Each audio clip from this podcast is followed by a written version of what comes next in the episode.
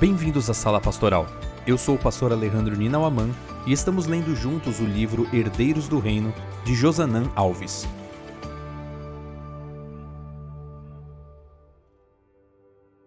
Capítulo 11 A Verdadeira Prosperidade Onde a razão mal pode andar, a fé pode nadar. Thomas Watson Assim como Jacó, nós passamos a vida procurando bênçãos nos lugares errados. Timothy Keller nos capítulos anteriores, vimos que o objetivo da fidelidade bíblica não se fundamenta no que recebemos de Deus, mas no que acontece em nosso caráter quando somos fiéis. A Bíblia está repleta de exemplos de pessoas que se entregaram completamente, não esperando retorno ou reconhecimento. Os heróis da fé entenderam o verdadeiro sentido da fidelidade. Um dos exemplos mais extraordinários para mim está no livro de Daniel. O capítulo 3 registra a história de uma enorme estátua que o rei Nabucodonosor mandou construir. Essa estátua deveria ser adorada por todos os que estivessem presentes em uma convocação que ele havia feito. Quem não a adorasse seria imediatamente jogado em uma fornalha. Os três amigos de Daniel escolheram o caminho da fidelidade a Deus. Isso era incompreensível para o rei. Ao ser informado da desobediência deles, o rei mandou chamá-los e perguntou: Sadraque, Mesaque e Abidnego, é verdade que vocês não prestam culto aos meus deuses e nem adoram a imagem de ouro que levantei? Daniel 3,14. E em seguida fez uma terrível ameaça: Se não a adorarem, serão no mesmo instante lançados na fornalha de fogo ardente. Daniel 3,15. Sabe o que o rei estava realmente dizendo? Ser fiel é arriscado. Vocês estão dispostos a correr esse risco? Até aquele momento, Sadraque, Mesaque e Abdenego estavam em silêncio.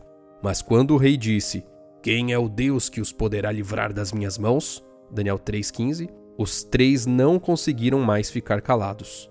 O rei havia afirmado que a fidelidade deles não daria um bom resultado, pois na concepção religiosa de Nabucodonosor só valeria a pena ser fiel a um Deus que demonstrasse poder com livramento. Para o rei, o Deus dos Hebreus não tinha capacidade de livrá-los. Muitas vezes achamos que nosso Deus é mais parecido com o Deus de Nabucodonosor do que com o Deus dos três jovens. Criamos mentalmente a ideia de um Deus que tem como principal função nos livrar, abençoar e proteger, sempre de acordo com a nossa concepção de livramento, bênçãos e proteção. Precisamos entender que Deus é soberano e sábio seu principal objetivo é nos transformar e não necessariamente nos fazer felizes nessa vida. Sadraque, Mesaque e Abednego responderam ao rei: Ó oh, Nabucodonosor, quanto a isso não precisamos nem responder. Se o nosso Deus a quem servimos quiser livrar-nos, ele nos livrará da fornalha de fogo ardente e das suas mãos, ó rei. E mesmo que ele não nos livre, fique sabendo, ó rei, que não prestaremos culto aos seus deuses, e nem adoraremos a imagem de ouro que o Senhor levantou. Daniel 3, versos 16 a 18. A resposta deles ensina as seguintes verdades. Primeiro, o Deus de Israel é capaz de livrar e socorrer. Por isso eles disseram, em outras palavras, cremos que o Deus a quem servimos é capaz. Você realmente crê em um Deus capaz de livrar? Precisamos ter a certeza de que nosso Deus é um Deus vivo, atuante e poderoso. Ele é capaz de fazer milagres, de livrar e socorrer. Nunca duvide disso. Quando as dúvidas tentarem tomar conta de sua mente, vá à Bíblia e relembre que o Deus a quem servimos trouxe o mundo à existência, abriu o mar vermelho, ressuscitou mortos, acalmou tempestades, curou graves enfermidades. Esse é o nosso Deus. Nele devemos confiar. Segundo, não o servimos por causa do livramento, mas por ele ser o nosso Deus. A maior recompensa de quem é fiel não é a bênção de Deus, mas o próprio Deus. Essa foi a resposta dos amigos de Daniel ao rei Nabucodonosor.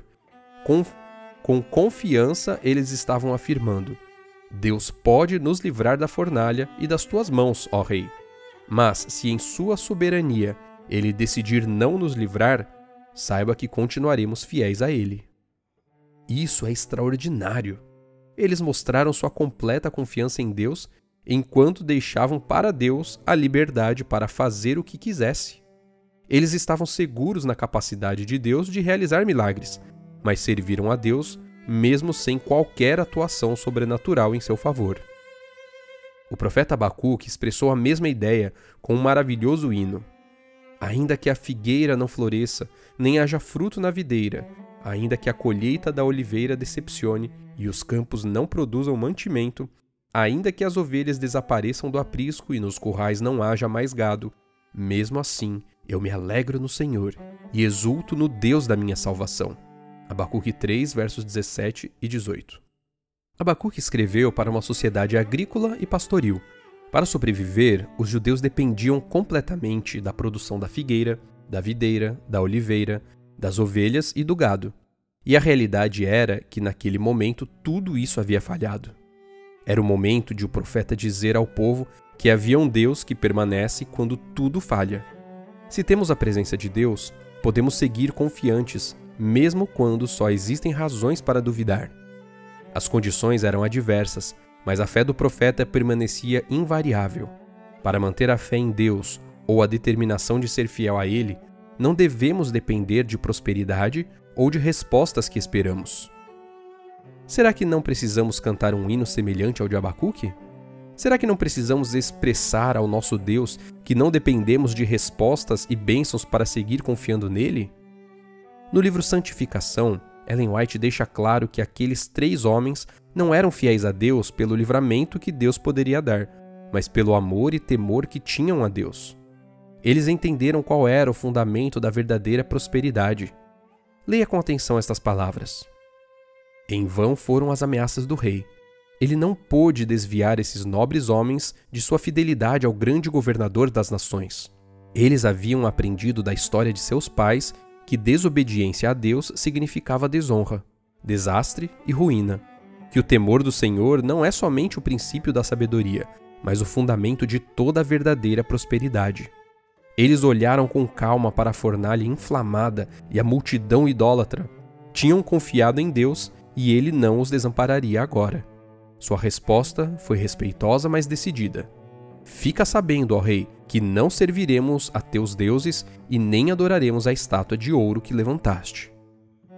É uma grande bênção honrar o verdadeiro governador das nações.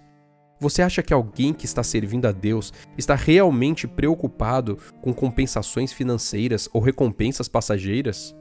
A verdadeira prosperidade consiste na fidelidade inabalável e na esperança de um dia ouvir dos lábios de Cristo as palavras: muito bem, servo bom e fiel. Quer um vislumbre de como isso acontecerá? Então use a imaginação e pense nas seguintes cenas descritas por Ellen White. Nenhuma linguagem humana é capaz de descrever as cenas da segunda vinda do Filho do Homem nas nuvens dos céus. Virá vestido nos trajes de luz, os quais tem usado desde os dias da eternidade, uma santa comitiva de anjos com coroas resplandecentes na cabeça escolta-o em sua vinda. Por entre as oscilações da terra, o clarão do relâmpago e o estrondo do trovão, a voz do Filho de Deus chama os santos que dormem. Ele olha para a sepultura dos justos e, levantando as mãos para o céu, diz em alta voz: Despertem, despertem vocês que dormem no pó e levantem-se. Crianças serão levadas pelos santos anjos aos braços de suas mães amigos separados pela morte por longo tempo se encontrarão para nunca mais se separarem. Ali se acham as fileiras de anjos de cada lado, e os resgatados de Deus entram pelo meio de querubins e serafins. Cristo lhes dá as boas-vindas e põe a sua bênção sobre eles. Muito bem, servo bom e fiel, entra no gozo do teu Senhor. Vi então um inumerável exército de anjos trazerem da cidade gloriosas coroas com nomes escritos, uma para cada santo. Pedindo Jesus as coroas aos anjos, apresentaram-nas a ele, e com suas próprias mãos o adorável Jesus as colocou sobre a cabeça dos santos. Dos lábios do Rei da Glória se ouvirá a bênção, que ressoará em seus ouvidos como a mais doce música. Vinde, benditos de meu Pai, possuí por herança o reino que vos está preparado desde a fundação do mundo. Então os remidos receberão as boas-vindas às moradas que Jesus lhes está preparando. Você acha que alguém que está esperando viver esses momentos é capaz de se contentar com uma mísera recompensa humana? Você acha que alguém que pensa frequentemente nesses eventos se conforma com algo menos que a eternidade? Então, a verdade é a seguinte: os fiéis não esperam recompensas de Deus nessa vida, pois qualquer recompensa terrestre é infinitamente menor que a recompensa que eles já receberam pela fé em Cristo Jesus. Isso não significa que o fiel se conforma com pouco. A verdade é que ele já desfruta de muitas bênçãos. Hoje vamos realizar nossa caminhada escrevendo um hino de louvor ao nosso Deus. Lembre-se das palavras do profeta Abacuque. Pense no seu hino, expressando a suficiência de Deus em sua vida. Termine a frase: Ainda que